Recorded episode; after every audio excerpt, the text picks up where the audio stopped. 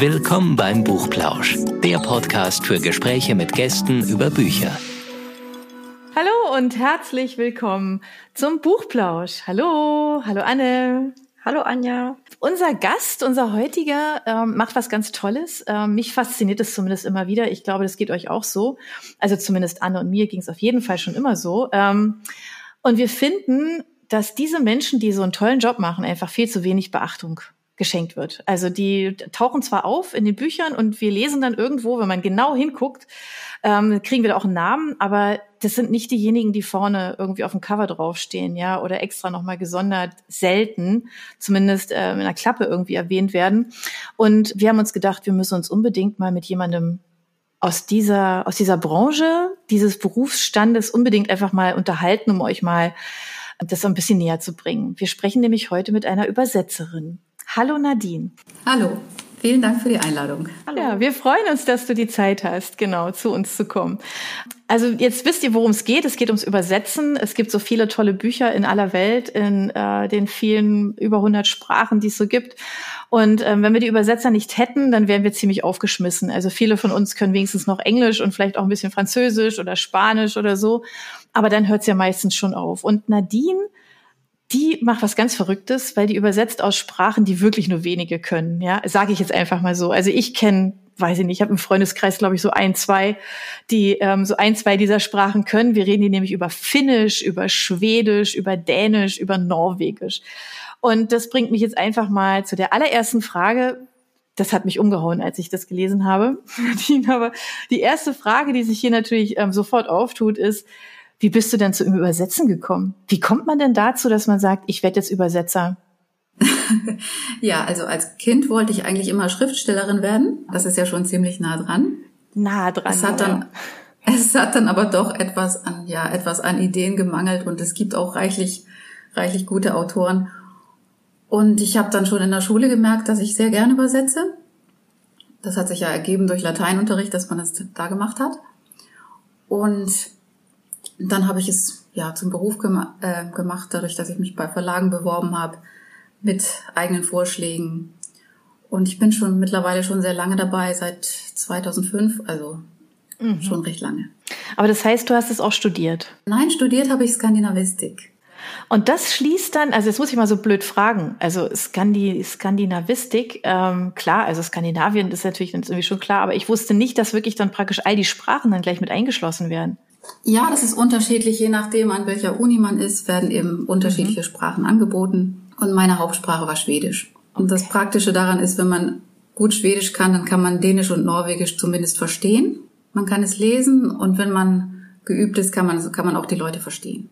Also wenn sich ein Däne, ein Schwede und ein Norweger treffen, dann reden normalerweise alle ihre eigene Sprache, weil das geht. Das wusste ich nicht. Das wusste ich wirklich nicht. Das muss ich ehrlich gestehen. Also okay, aber Finnisch hast du gerade nicht erwähnt.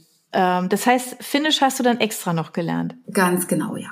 Finnisch wiederum ist ganz anders. Da funktioniert es leider nicht. Normalerweise ist es doch nicht so, dass ähm, man nach einem Studium, also auch wenn es jetzt nicht Skandinavistik ist oder wenn es zum Beispiel Romanistik ist, es befähigt einen ja nicht automatisch dazu zu übersetzen. Das macht ja nicht jeder, der das studiert hat, dann auch ähm, als Übersetzer weiter. Welche Fähigkeiten braucht man denn noch so, um gute Übersetzungen verfassen zu können? Ja, man muss natürlich ein Gefühl für Stil haben. Das darf nicht zu wörtlich sein. Und natürlich darf man auch nicht zu sehr abweichen. Man muss mit der ist Übungssache, man muss mit der Zeit ein Gefühl dafür äh, entwickeln, was angemessen ist. Aber dann musst du doch auch so ein Stück weit, also könnte ich mir jetzt vorstellen, ähm, wahrscheinlich auch wirklich Land und Leute gut kennen, oder? Weil man muss ja so ein Gefühl dafür haben, wie die, wie sprechen die denn, wie unterhalten die sich, was machen die eigentlich, ja? Ähm, wie ist jetzt so ein bisschen die Umgangssprache auch? Ähm, ich könnte mir vorstellen, das gehört doch mit Sicherheit auch so ein Stück weit dazu, oder? Ja, das stimmt auf jeden Fall, ja. Und du hast ja auch in Schweden studiert. Also du kennst Land und Leute, kann man dann so sagen? Ich war sehr oft, ich war sehr oft da in Schweden und in Finnland und ich meine, dass ich Land und Leute gut kenne mittlerweile, ja. Welches Land findest du schöner? Von der Schönheit her sind beide, sind beide gleich schön. Die Leute sind sehr nett, freuen sich auch sehr, wenn man ein paar Brocken der Landessprache kann. Also es muss gar nicht perfekt sein. Dann merkt man häufig einen Seufzer der Erleichterung und das bringt schon Pluspunkte. Was würdest du denn sagen, was so typisch ist für diese Mentalitäten? Ja, zum Beispiel, woran man sich natürlich als Deutscher gewöhnen muss, ist, dass alle du zueinander sagen. Das Ähm, nimmt ja in Deutschland auch zu, aber. Klingt toll. Ja, da ist es, da ist es halt üblicher. Die Leute sind auf den ersten Blick nicht so sehr kontaktfreudig. Es ist halt anders als in Italien oder Spanien, weniger überschwänglich. Aber mir gefällt die Mentalität sehr gut. Die Leute sind zurückhaltend, aber halt hilfsbereit, freundlich entgegenkommt und das finde ich sehr angenehm. Und es gibt natürlich sehr viel gute Literatur aus diesen Ländern. Und ähm, warst du jetzt auch in der Zeit von Corona nochmal in Schweden oder warst du jetzt wirklich schon? Seit Corona nicht mehr. Das letzte Mal war 2019. Schade. Aber jetzt geht's ja wieder. Also jetzt könnte man ja wieder reisen. Ähm, wo führt dich denn, wo führt dich denn der nächste Urlaub oder der nächste, der nächste Aufenthalt denn hin? In welches Land? Ähm, das weiß ich noch nicht genau. Ich träume ja davon, mal auf die Färöer zu reisen. Das ist auch im weitesten Sinn Skandinavien, gehört offiziell zu Dänemark, aber halt auch ein kleines, unabhängiges Inselvölkchen, das finde ich sehr interessant. Da wollte ich immer mal hin. Was vermisst du vielleicht in Deutschland, wenn du gerade nicht unterwegs bist? Ähm, die Entspanntheit der Leute. Die sind halt sehr viel gelassener als wir Deutschen, regen sich nicht annähernd so schnell auf. Brötchen verdiene ich ja in einem anderen Beruf und da arbeite ich auch viel mit Skandinaviern, mit skandinavischen Kunden und das ist sehr angenehm. Was ist denn dein anderer Beruf? Ähm, ich arbeite in einem Weinhandel. Oh, wie schön. Ja, und ich bin im Kundendienst für Kunden aus Schweden. Wir, liefern, wir liefern nach Schweden. Oh, das ist aber ein sehr schönes Thema. Ja, ganz genau. Wir liefern nach Schweden und da brauchte die Firma Personal, das Schwedisch spricht und dadurch bin ich dazu gekommen. Haben die denn viel Beratungsbedarf, die Schweden? Oder die Skandinavier allgemein? Ist ja eigentlich ja das dann irgendwie so allumfassend, ne? Also gibt's da viel Beratungsbedarf in Bezug auf den Wein? Äh, wir machen ja eigentlich, wir machen eigentlich alles. Wir machen Bestellungen, Beratungen, Beschwerden, alles, was dazugehört. Okay. Also du hast so lauter schöne Themen. Das stimmt, also Wein, ja. ähm, entspannte, entspannte Kunden genau, ja. und dann und dann noch schöne, schöne Übersetzung. Wenn du, ähm, wenn du jetzt übersetzt, ist es eigentlich, also ich sage jetzt mal, es klingt jetzt natürlich so flapsig, aber ist es im Grunde egal, was man dir gibt? Also kann es jetzt ein Krimi sein, kann das ein Sachbuch sein, kann das ein Liebesroman sein? Ist das, spielt das eine Rolle oder hast du dich auf bestimmte Genre ähm, konzentriert? Das spielt eigentlich keine große Rolle. Was ich nicht gern mag, sind extreme Gewaltszenen, extreme Brutalität. Aber sonst kann ich eigentlich fast alles übersetzen, ja. Du hast ja auch schon viele Klassiker übersetzt. Das ist jetzt zwar nicht unbedingt skandinavisch, sondern eher englisch. Also Alice im Wunderland, Arthur Conan Doyle, Mary Shelley, Lucy Maud Montgomery. Ähm, und inwiefern unterscheidet sich das denn von aktueller Literatur? Natürlich durch die Wortwahl einerseits ist es schon klar, aber du übersetzt ja auch historische Romane, die heute geschrieben werden. Ist das dann trotzdem nochmal ein Unterschied? Ähm, ja, es ist ein Unterschied. Zum Beispiel gibt es in älteren Romanen aus dem 19. Jahrhundert gibt es natürlich keine freizügigen Liebesszenen. Das wäre, das wäre völlig, das wäre natürlich völlig undenkbar gewesen. Da musste ich mich auch etwas dran gewöhnen. Ähm, ja, aber sonst habe ich festgestellt, ist der Unterschied, ähm, der Schwierigkeitsgrad ist, der Unterschied ist nicht sehr groß, fand ich eigentlich. Also ich hatte ja immer, das hatte ich mir ganz lange gewünscht, mal was von jemandem zu übersetzen, der noch lebt. Und das habe ich bei euch zum, das habe ich bei euch zum ersten Mal gemacht, ja. Wie sich das anhört. Ja. Okay. Okay. Also waren es sehr viele Klassiker ja. vorher. Und würdest du sagen, das ist auch so eine Herzensangelegenheit von dir, Klassiker zu übersetzen? Ähm, ja, also ich übersetze sehr gern Klassiker. Vor allen Dingen gibt es sehr viele Autoren, die so ein Hitwunder sind, wie zum Beispiel Mary Shelley, die ist durch den Frankenstein ja berühmt geworden. Aber sie hat noch sehr viele andere tolle Sachen beschrieben. Und äh, mir macht es am meisten Spaß, so unentdeckte Schätze auszugraben, gerade von bekannten Autoren, die nur mit einem Werk bekannt geworden sind. Und häufig gibt es da noch sehr viel mehr zu entdecken. Vor allen Dingen bei der Kanadierin Lucy Maud Montgomery, die mit Anne of Green Gables bekannt geworden ist und die hat noch so viele andere schöne Kinderbücher geschrieben und von denen habe ich auch schon sehr viele ausgegraben und ins Deutsche übersetzt. Ich fühle mich da immer so ein bisschen als so eine Art Schatz, so eine Art Schatzsucherin so. Heißt es denn, wenn du, wenn du sagst ausgegraben, ähm, heißt es, dass du selber auch recherchierst und dann sagst, dieses Buch finde ich jetzt total toll, das möchte ich gerne übersetzen und dann machst du das einfach und und keine Ahnung, gehst dann auf die Verlage zu oder wie muss man sich das vorstellen? Ja, es ist fast, es ist fast genauso. Bei Mary Shelley ist es genauso gewesen, dass ich gedacht habe, ich guck mal was hat sie außer Frankenstein noch gemacht? Und dann bin ich auf, eine Reiseber ähm, auf einen Reisebericht gestoßen und habe mich dann an den Verlag, an einen Verlag gewandt, für den ich sowieso schon mal was übersetzt hatte und hatte dann das Glück, dass es angenommen wurde. Das ist bekanntlich sehr selten. Also wenn man versucht hat, einen Verleger mit einem eigenen Vorschlag zu finden, das ist ähm, die Ablehnungsquote ist halt sehr, sehr hoch. Ja, eine gewisse Frustrationstoleranz braucht man da natürlich auch. Also man braucht einen langen Atem. Aber das heißt, dann hast du nicht aufgegeben. Ähm, aber siehst du das dann auch so ein bisschen als Bildungsauftrag oder so, weil du quasi dafür sorgst, dass auch solche wenig beachteten Werke den deutschen Lesern zugänglich gemacht werden? Bildungsauftrag, das klingt ein bisschen so, als wollte man die Leute erziehen. Das habe ich natürlich nie vor. Aber doch, es, es ist einfach schön, unentdeckte Schätze ans Tageslicht zu bringen. Wie kam denn das dazu, dass du dich so, ähm, also dass du dich ja offen, offensichtlich ja erstmal auf die Klassiker konzentriert hast? Wie kam denn das? Weil dir das so viel Spaß gemacht hat? Und wenn ja, warum? Oder? Ähm, ja, das hat damit angefangen, dass ich einen Verlagskontakt hatte, der sich auf Arthur Conan Doyle spezialisiert hatte. War ein sehr kleines Unternehmen und der Verlag hat Übersetzer gesucht und dadurch bin ich mit dem Verleger in Kontakt gekommen und habe dann sehr viele Texte von Arthur Conan Doyle übersetzt. Und dann habe ich dem Verleger selber mal was vorgeschlagen, auch Klassiker. Und man muss mhm. natürlich sich auskennen mit Urheberrecht. Klassiker haben ja den Vorteil, dass das abgelaufen ist deshalb, und deshalb kommen für, die, für ein sehr kleines Unternehmen kommen halt Autoren, deren Urheberrecht noch nicht abgelaufen ist, gar nicht in Frage, weil es viel zu teuer ist. Wenn dein Text, Rechte, Text rechtefrei ist, ist es mhm. natürlich kein Problem. Also es war sowohl die Neigung als auch, als auch praktische Gründe. Gibt es eigentlich auch skandinavische Klassiker, die da in Frage kommen würden? Weil ich glaube, du hast bis jetzt hauptsächlich englischsprachige Klassiker gemacht. Es gibt, es gibt skandinavische Klassiker. Mein Lieblingsautor persönlich ist ein ähm, Schriftsteller namens Almquist.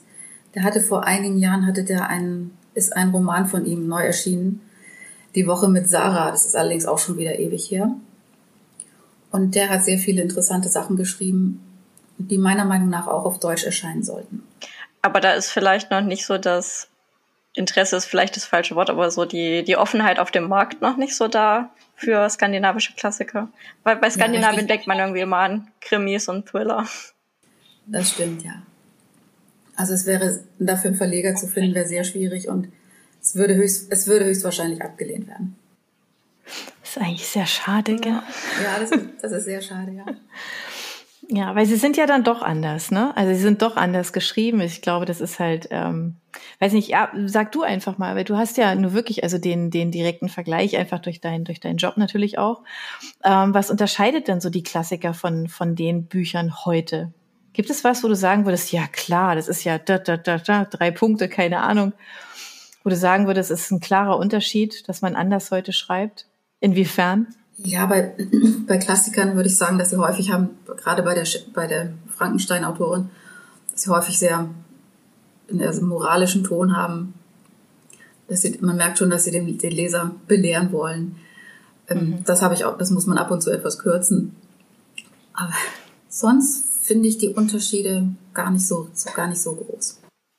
Ich wollte nur sagen, dass man gelegentlich muss man, es gibt Themen, bei denen man etwas vorsichtig sein muss, wenn Ausdrücke nicht mehr üblich sind, die aus heutiger Sicht diskriminierend wirken könnten. Mhm. Und da muss man einerseits, man muss authentisch bleiben, aber man muss halt auch auf, auf die heutige Leserschaft Rücksicht nehmen. Ähm, ich hatte auch letztes Jahr mit einer Gruppe ähm, Little Women gelesen, ist ja auch so ein Kinderbuchklassiker. Und da ist es so vielen ähm, sauer aufgestoßen, dass dieser Erziehungsauftrag auch sehr im Vordergrund steht und dann auch so dieses, ja, Mädchen müssen bescheiden sein und müssen ruhig sein und müssen ihre, ihre Natur zügeln. Und das ist natürlich sehr schlecht angekommen heutzutage. Allerdings es bestehen ja schon Ansätze von einem geändert. Die, die Mädchen in, dem, in Little Women sind ja alle, die arbeiten ja alle, sind berufstätig. Und die eine von denen, die Joe, die heiratet ja. sehr spät. Also es sind zumindest Ansätze von einem geänderten Frauenbild. Es ist natürlich noch nicht viel, aber man merkt es doch schon. Ich denke auch, dass es deswegen heute noch lesbar ist. Ja, denke, äh, deswegen hat es wahrscheinlich auch diesen Status, dass man immer noch da wieder hin zurückkehrt. Und es hat ja auch irgendwie was sowas Herzerwärmendes, diese vier Schwestern, wie sie dann so zusammenhalten. Was ist eigentlich dein Lieblingsklassiker? Mein Lieblingsklassiker von Büchern für Erwachsene ist es auf jeden Fall ein Roman von Mary Shelley, an dem ich gerade arbeite. Das ist ein historischer Roman, der in Italien spielt. Nennt sich Valperga ähm, ich weiß noch nicht, ob und wo er und wann er erscheinen wird, aber ich möchte ihn auf jeden Fall rausbringen. Und bei Kinderbuchklassikern mag ich die am liebsten. Das ist die Montgomery. Okay. Und was ist deine Lieblingssprache? Äh, meine Lieblingssprache ist Schwedisch, auf jeden Fall. Ich mag Englisch auch sehr, aber Schwedisch ist meine Lieblingssprache. Und dann hast du bestimmt auch schon mal ein Krimi übersetzt, oder? Weil das ist ja das, was wir alle irgendwie mit den schwedischen Büchern in Verbindung bringen. Krimi, Thriller und so. Anna hat es ja vorhin schon mal gesagt. Ist das so? Ich weiß, es ist ein Klischee, aber. Hm? Ich glaube, wenn ich mich richtig erinnere, hatte ich mich bei euch, hatte ich bei euch meinen ersten Kontakt mit. Okay. Aber was meinst du, warum? meinen ersten Kontakt mit euch, das war auch ein, ein Romanvorschlag aus Schweden, wenn ich mich richtig erinnere. Wurde leider abgelehnt, aber dadurch sind wir in Kontakt gekommen. Ähm, aber was meinst du, warum ähm, wir jetzt als Mitteleuropäer immer Skandinavien mit Krimis so stark assoziieren? Ähm, das liegt natürlich liegt wahrscheinlich daran, dass es also einmal ist das Angebot natürlich sehr groß, gerade für so kleine Länder, wenn man bedenkt, wie, wie wenig Einwohner die eigentlich haben. Und ich glaube, in Schweden hat es angefangen mit diesen Schöval Walö Krimis. Das ist lange her, das, hat, das ist aus den 60ern, wenn ich richtig informiert bin. Und die haben halt diese Welle losgetreten. Und dann konnten andere eben leicht in die Fußstapfen treten. So wie es bei den skandinavischen Kinderbüchern eben mit Astrid Lindgren gewesen ist, die da die Tür geöffnet hat. Ähm, du hattest vorhin auch schon mal gesagt, ähm, dass du ja noch einen anderen Job hast und dass du auch viel Kundenkontakt hast. Ähm, ich hatte früher mal in der Uni auch eine Dozentin, die Übersetzerin war und sie hat immer gesagt, das Schwierigste am Übersetzen ist, dass man so alleine arbeitet die ganze Zeit und dass man so kaum Kontakt zur Außenwelt hat. Denkst du dann, dass vielleicht dein ähm, anderer Job quasi dann dein Ausgleich ja, ist? Ja, das, äh, das kann gut sein. Also wenn ich mir vorstelle, ich würde, hätte keinen, keinen anderen Job und würde nur Romane übersetzen, das wäre auf Dauer schon ziemlich einsam. Das stimmt. Und was macht dir am Übersetzen am meisten Spaß? Es macht einfach Spaß, einen Text, der nach Möglichkeit einen guten Text in gutes Deutsch zu bringen und quasi in, ja, gewisserweise ein neues Werk zu erschaffen damit auch. Es ist, eigentlich gehört es ja dem Autor, aber wenn man einen Text ins Deutsche überträgt, dann ähm, es gehört er ja auch zum Teil, gehört er ja auch zum Teil mir, dass man daran beteiligt gewesen ist. Das ist ein schönes Gefühl, ja. Das ist eine große Verantwortung, ne, die man da hat, ähm, an dem Text zu bleiben, den, den Autor zu verstehen, zu wissen, was er damit eigentlich sagen wollte, also mit seinen vielen Sätzen, mit der Geschichte, mit dem, was dahinter steckt. Ähm, ist das manchmal auch für dich so ein, ja, äh, empfindest du das manchmal auch so ein bisschen als Belastung, dass es ja so ein so großer Auftrag ist, so eine große Verantwortung? Als Belastung, ähm, Verantwortung ja, aber Belastung eigentlich nicht ich denke, nach, nach, das ist natürlich auch Übungssache und wenn man, wenn man das länger gemacht hat, dann ist es nicht mehr so schwierig und dann trifft man auch schon recht schnell den richtigen Ton. Ist es denn, ähm, ist es denn auch, nee, weiß ich nicht, ob du sowas machst, aber nachdem du jetzt viele Klassiker schon übersetzt hast ähm, und ja dann auch sagst, ja, das ist ja eigentlich ganz toll, irgendwie mit, also Autoren zu übersetzen, die noch leben, ähm, hast du denn auch schon mal Kontakt zu den Autoren gehabt, die du übersetzt? Ähm, bisher erst einmal. Das war zu, äh, zu der Kerrigan Byrne. Mit der bin ich auf Facebook befreundet und wir hatten, wir hatten schon Kontakt zueinander. Okay, weil das, ich kann mir das vorstellen, dass es vielleicht auch ganz nett ist, also sich mit dem Autor auszutauschen, um so ein bisschen mehr vielleicht auch zur Intention zu erfahren oder Hintergrundgeschichte. Ich glaube, das ist so für, weiß ich nicht, also kann mich jetzt ja auch täuschen, aber ist es für das persönliche Setting irgendwie dann, wenn man so eine Übersetzung angeht, vielleicht auch ganz spannend einfach?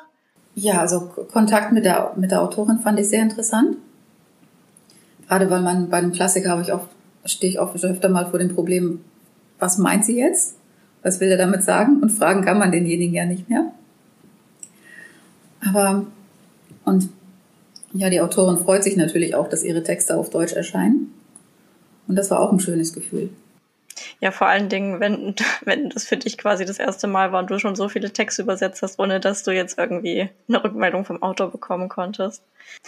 Kriegst du manchmal auch Rückmeldungen von LeserInnen, ähm, dass die jetzt sagen, da, das war so gut übersetzt oder der, der Ton des Originals war so gut erhalten oder ist das echt eher die Seltenheit? Und Leser sagen dann eher, dass sie den Autor halt gut finden. Ähm, das ist schon vorgekommen beim, ähm, bei einem Verlag, dass Leser sich an den Verlag gewandt haben und mein Verleger hat es dann weitergeleitet, dass, ähm, pos dass positive Rückmeldungen von Lesern gekommen sind. Ist aber eher selten. Die meisten Leser oder Leserinnen haben eher den Autor im Blick und denken, glaube ich, eher weniger an den Übersetzer.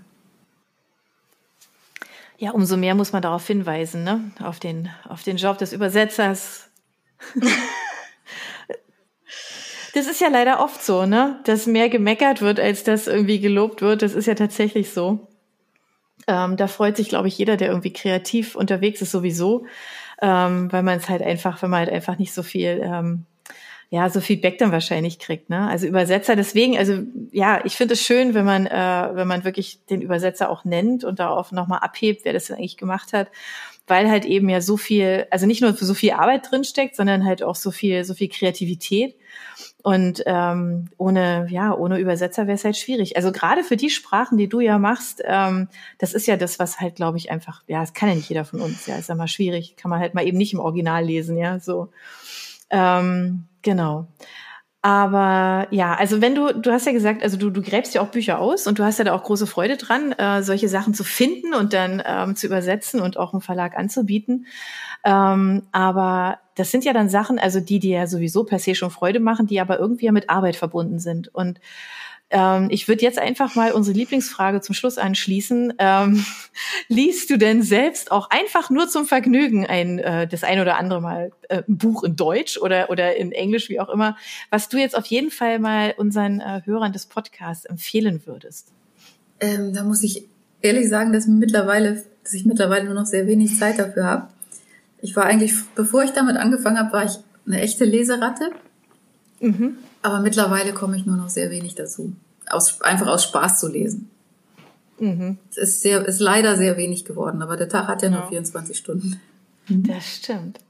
Von den Büchern, die du aber, ähm, wenn du mal an die denkst, die du jetzt zuletzt übersetzt hast, ähm, welches von denen würdest du, würdest du den Hörern von unserem Podcast empfehlen? Also wo würdest du sagen, A, hat mir das super Spaß gemacht, B, ist es ein tolles Thema und überhaupt, das Buch müsst ihr lesen?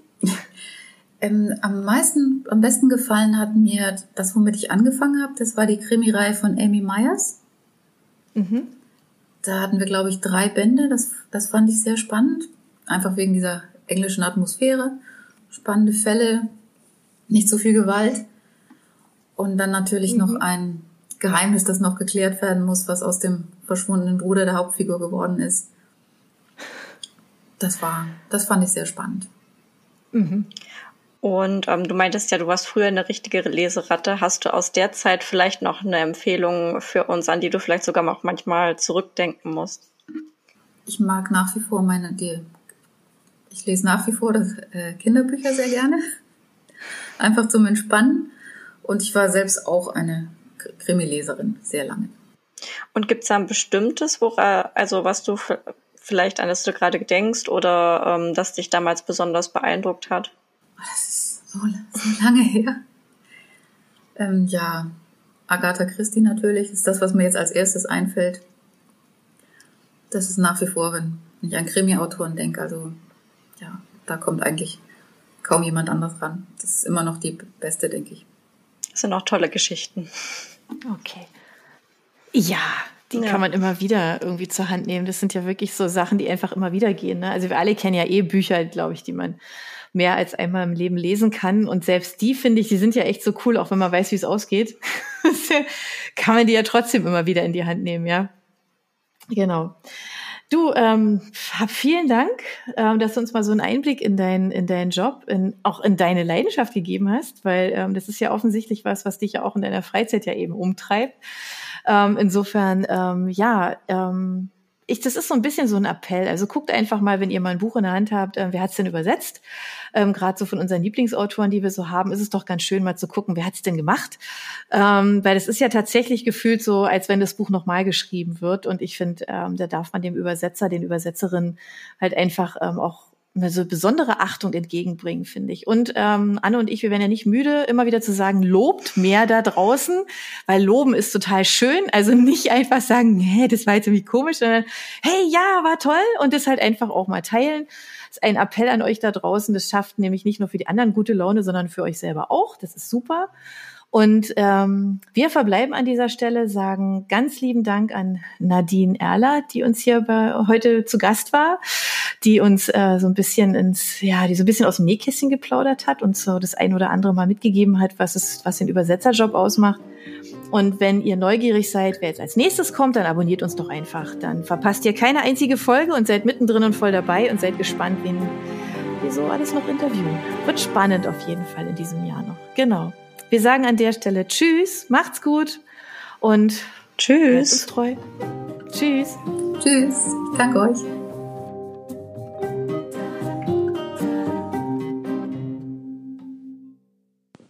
Für unsere Buchplauschhörer haben wir übrigens noch etwas ganz Tolles. Falls ihr nämlich jetzt gerade nach dem richtigen Hörbuch sucht, dann könnte Bookbeat eine gute Idee sein.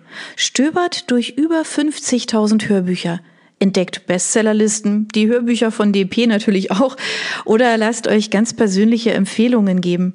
Ihr wollt das einfach mal ausprobieren? Buchplausch und Bookbeat schenken euch einen ganzen Monat Bookbeat for free. Meldet euch einfach mit dem Rabattcode Buchplausch bei Bookbeat an oder geht auf die Seite www.bookbeat.de slash Buchplausch und schon seid ihr dabei. Den Link, den haben wir auch noch einmal in die Beschreibung der Podcast-Folge eingefügt. Also nutzt dieses wunderbare Angebot, einen Monat lang so irre viele Hörbücher zu hören, wie ihr wollt, denn genauso funktioniert Bookbeat. Das ist nämlich toll. Ihr könnt so viele Hörbücher hören, wie ihr wollt. Das ist doch jetzt genau das Richtige, oder? Also ausprobieren. Wir freuen uns mit euch. Bis dann.